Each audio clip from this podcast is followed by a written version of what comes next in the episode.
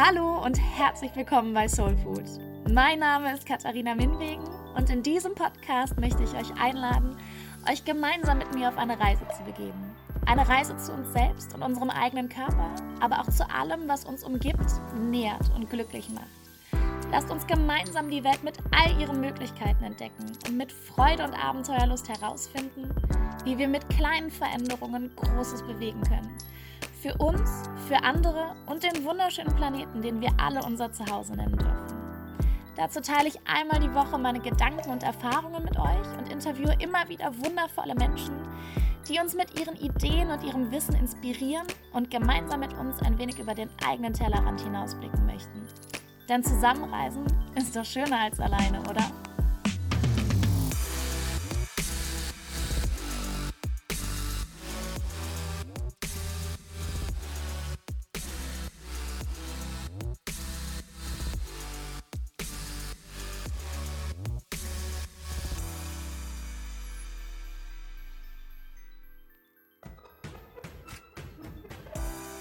Hallo, schön, dass ihr dabei seid bei einer neuen Folge von Soul Food.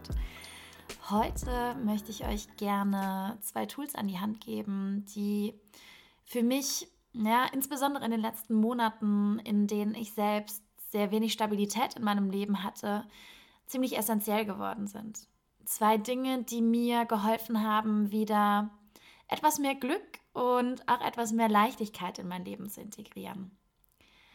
Und die erste Sache, die mir dabei unglaublich geholfen hat, ist Akzeptanz.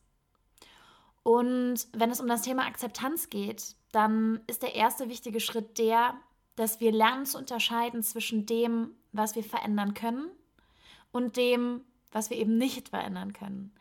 Denn wir versuchen, glaube ich, viel zu oft genau die Dinge zu verändern, die wir eigentlich nicht verändern können. Und andersherum ändern wir genau die Dinge, die wir verändern könnten, eben nicht. Und das klingt jetzt erstmal sehr banal, aber ich kann aus eigener Erfahrung heraus sagen, dass es sich lohnt, oftmals genau an dieser Stelle wirklich genauer hinzuschauen und da zu differenzieren.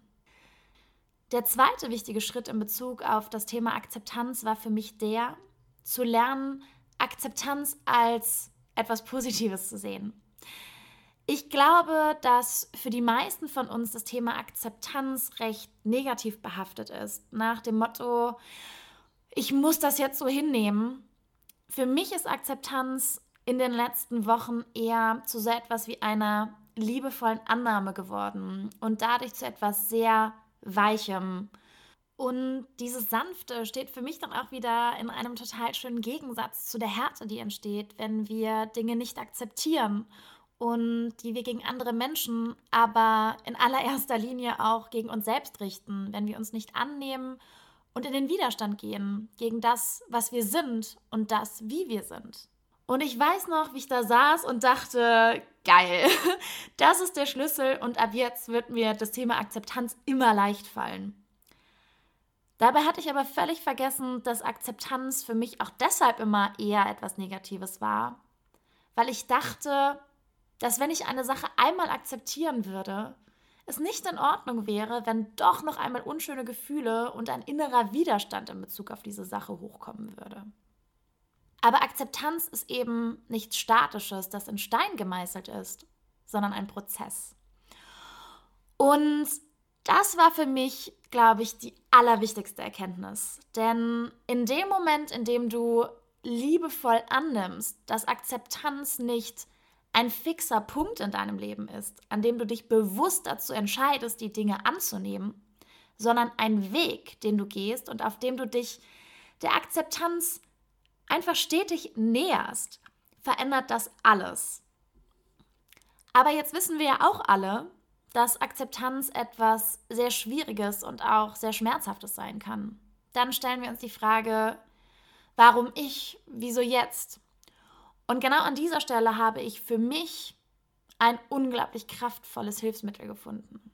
Denn genau an diesem Punkt ist es wichtig, mit den Emotionen in Kontakt zu kommen, die mit der Sache verbunden sind, die wir akzeptieren möchten. Denn häufig ist es gar nicht die Sache selbst, die uns Schwierigkeiten bereitet, in eine liebevolle Annahme zu kommen, sondern die negativen Gefühle, die damit verbunden sind.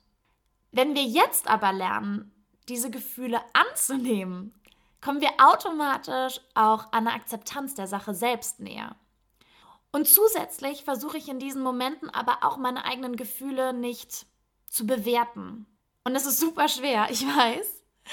Aber wenn wir es schaffen, unsere Gefühle zu beobachten, anstatt zu bewerten und zu sagen, ich umarme die Situation oder die Sache einfach, wie sie ist, mit allen Emotionen, die damit verbunden sind, dann bringt das automatisch auch eine riesengroße Menge Leichtigkeit in unser Leben.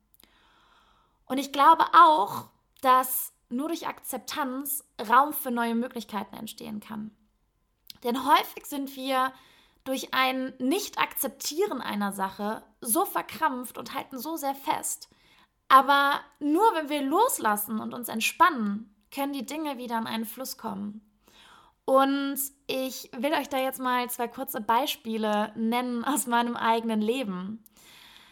Ich bin im August diesen Jahres nach Berlin gezogen und habe mir dort erstmal übergangsweise mit einem Freund eine Wohnung zur Zwischenmiete gesucht.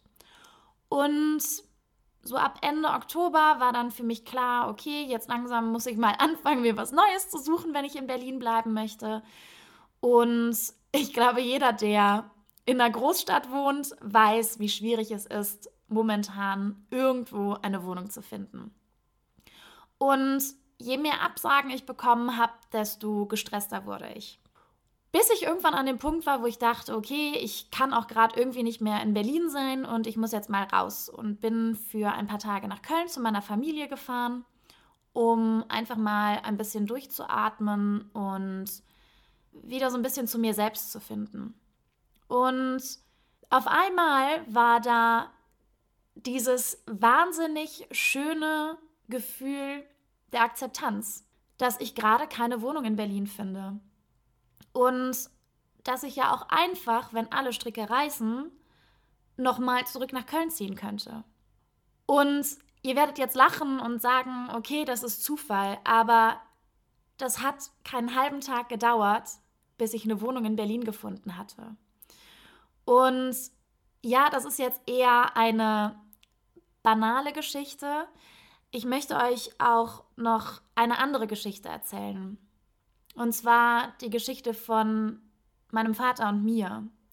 Mein Papa ist, seit ich denken kann, psychisch krank und war ungefähr gute zehn Jahre in einer sehr tiefen Depression. Und ich hatte das Gefühl, überhaupt keinen Zugang zu meinem Vater zu haben. Und vor knapp zwei Jahren ist dann wie durch ein Wunder eigentlich, mein Vater auf einmal aus dieser Depression rausgekommen. Und dafür bin ich wahnsinnig dankbar.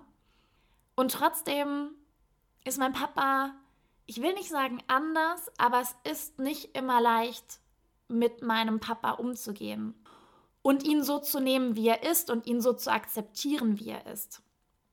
Und dadurch, dass ich in Bezug auf meinen Vater mit meinen eigenen Gefühlen in Kontakt gekommen bin und einfach mal in mich reingeschaut habe, in so Momenten, die mir ja, die mir unangenehm waren, wenn mein Papa wieder irgendwas Verrücktes gemacht hat, konnte ich zum einen auf einmal diese Emotionen verbalisieren und mit meinem Papa drüber sprechen und konnte dann auch viel entspannter und lockerer A mit mir selber und meinen eigenen Reaktionen, aber auch mit meinem Vater umgehen. Und Akzeptanz ist für mich tatsächlich eine Möglichkeit geworden, mit mir selbst, aber auch mit meinen Mitmenschen und den Dingen, die mich umgeben, in Kontakt zu kommen.